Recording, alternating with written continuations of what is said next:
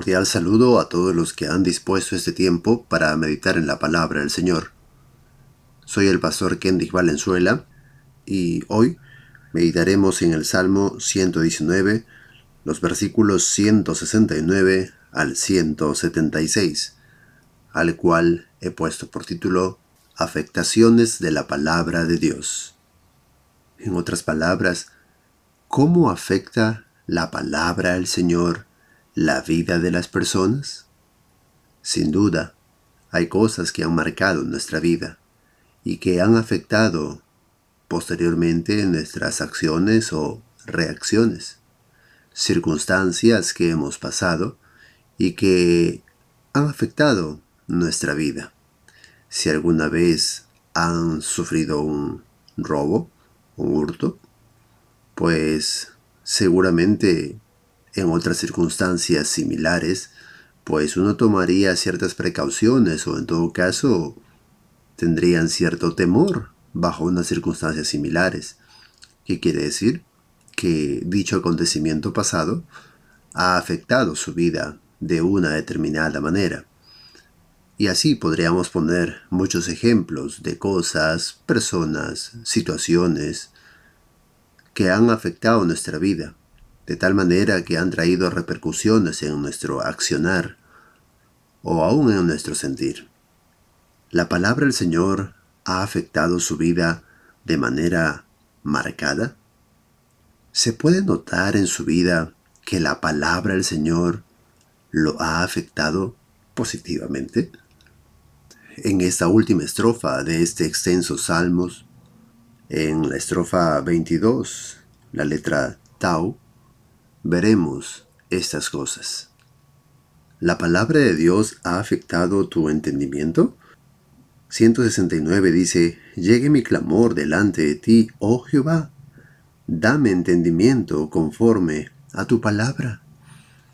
La palabra del Señor va a producir que nuestro entendimiento sobre Dios, sobre todas las cosas que suceden, la cosmovisión que tengas, va a ser afectado por la influencia de la palabra del Señor en tu vida. ¿Esto es así? Desde el día en que entregaste tu vida al Señor, tu entendimiento sobre todas las cosas ha sido afectado. Mientras más medites en la palabra del Señor, Mientras más le estudies, pues esta afectará tu entendimiento. Pero no es lo único. ¿Cómo más debe afectar la palabra del Señor? Y el salmista lo menciona en el siguiente versículo. Llegue mi oración delante de ti, líbrame conforme a tu dicho. La palabra del Señor debe afectar también nuestra oración. ¿Tenemos una vida de oración? Esto va más allá que, aunque es importante determinar ciertos momentos en los cuales nosotros podamos orar o participar de los tiempos de oración como iglesia, pues una vida de oración es depender en cada instante de Dios, saber que Él tiene el control de cada una de las cosas que nos sucede, de cada circunstancia que uno puede estar pasando. Aquí el salmista está deseando que su oración sea escuchada por Dios. Por eso es que él eleva esta oración a Él, reconociendo, por cierto, su voluntad dentro de la oración que él emitía. Líbrame conforme a tu dicho. ¿Qué otra afectación ha tenido la palabra de Dios en tu vida? Pues el salmista habla que ésta ha afectado su manera de hablar. Verso 171. Mis labios rebosarán alabanza cuando me enseñes tus estatutos. Hablará mi lengua tus dichos, porque todos tus testimonios son justicia. Nuestra forma de hablar nos delata. Sí, eso mismo pensaron de Pedro, cuando éste estaba escondido, viendo cómo el Señor Jesucristo estaba siendo enjuiciado. Aunque por cierto, no hay un manual en el que se determine qué palabras debemos decir como cristianos, pues sí es notoria la manera de hablar de los incrédulos, en la mayoría de los casos. De esa misma manera, la forma de hablar de un cristiano debería ser notado. Una de las formas es rebosando de alabanzas. Hablar los dichos de Dios. Es decir, una persona que es escuchada cantando cosas que hablen de Dios, pues es alguien que está pensando en Dios. Así como alguien en la calle está cantando sus cosas sobre algún varón o alguna dama, ¿no? Algún chico enamorado o algo así, o alguien despechado también. Pues de la misma forma el cristiano debe ser notado a través de la alabanza que puede dar con sus labios. Y aunque la alabanza es importante, pues también es importante el poder hablar de Dios, de lo que ha hecho nuestro Dios, de lo maravilloso y justo que es Él. Aquella persona que tiene plena convicción de quién es Dios, pues hará estas cosas, porque la palabra del Señor lo habrá afectado, de tal manera que influenciará en su hablar, pero no solamente ello, sino en su voluntad. Verso 173. Esté tu mano pronta para socorrerme, porque tus mandamientos he escogido. ¿Cómo ha afectado la palabra del Señor tu voluntad? ¿Deseas la palabra del Señor? ¿Deseas conocer más de Él? Como el proverbio que dice, si como la plata la buscares y la escudriñares como a tesoros, o el afán de todos los días del hombre es buscar su pan. Para ello buscar dinero, hacer dinero. Y aunque es una preocupación justa, por cierto es que muchos exceden en la misma, anhelando ya ganancias y aún ganancias deshonestas con la finalidad de acumular más riqueza, porque el deseo del hombre es el dinero, raíz de todos los males, por cierto.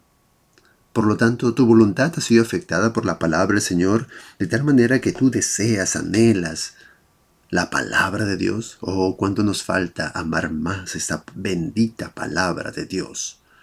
Buscarla como aquel que busca los tesoros. ¿Tu voluntad ha sido afectada? ¿Tus emociones han sido afectadas por la palabra de Dios? 174 dice, he deseado tu salvación, oh Jehová, y tu ley es mi delicia. ¿Cómo tus emociones han sido afectadas por la palabra del Señor? ¿Hayas en ella delicia? ¿Es tu más grande deseo? Los deseos mueven nuestras acciones, aquellas cosas que hemos albergado en nuestro corazón y que de pronto propician posteriormente ciertas acciones. Hay cosas que en nuestra vida nos traen deleites, hacen que emocionalmente nos sintamos bien. Puede ser alguna persona o algún alimento aún que nos trae felicidad, nos alegra el rostro, cambia para bien nuestro semblante. ¿Es así la palabra del Señor? ¿Altera nuestras emociones? ¿Puedo estar yo aturdido? ¿Puedo estar cansado? ¿Puedo estar eh, agobiado por ciertas cosas? Pero al escuchar la palabra del Señor, pues afecta mis emociones. Al recordar la palabra del Señor, pues esa tristeza se convierte en gozo. Ese llanto de pronto se cambia a felicidad. ¿La palabra Señor te ha afectado de esa manera? Verso 175 dice, Viva mi alma y te alabe y tus juicios me ayuden. Yo anduve errante como oveja extraviada. Busca a tu siervo, porque no me he olvidado de tus mandamientos. El hombre natural es una persona orgullosa, una persona que ha determinado dejar de lado a Dios pero a alguien cuya palabra el Señor ha afectado su vida, pues es alguien que va a tener en cuenta a Dios en su vida y va a reconocer su situación, su pequeñez, su insignificancia ante Dios. Anduve errante como oveja extraviada. Oh, busca a tu siervo. El hombre es consciente de que si Dios no lo busca, que si Dios no se acerca a él, él estaría perdido, él estaría muerto, porque no hay quien busque a Dios. No hay ni siquiera uno. En cambio, aquella persona que ha sido afectada por la palabra del Señor entiende es consciente de que lo que tiene no es vida, está muerto en sus delitos y pecados. Por eso vive mi alma y te alabe. Oh, tu palabra me ayude. Soy como oveja extraviada, estaba errante yo. Necesitamos a Dios. Necesitamos su palabra. Oh, en este Salmo 119 se realza la importancia, la necesidad, lo grandioso de la palabra del Señor para el hombre. Roguemos a Dios que estas palabras de este Salmos se hagan realidad en nuestras vidas y que no solamente hayamos meditado en este extenso capítulo, sino que afecten nuestra vida. Necesitamos que las palabras de este Salmo 119 afecten nuestra vida, porque es la palabra de Dios. Que Dios les bendiga y les guarde. Hasta la próxima.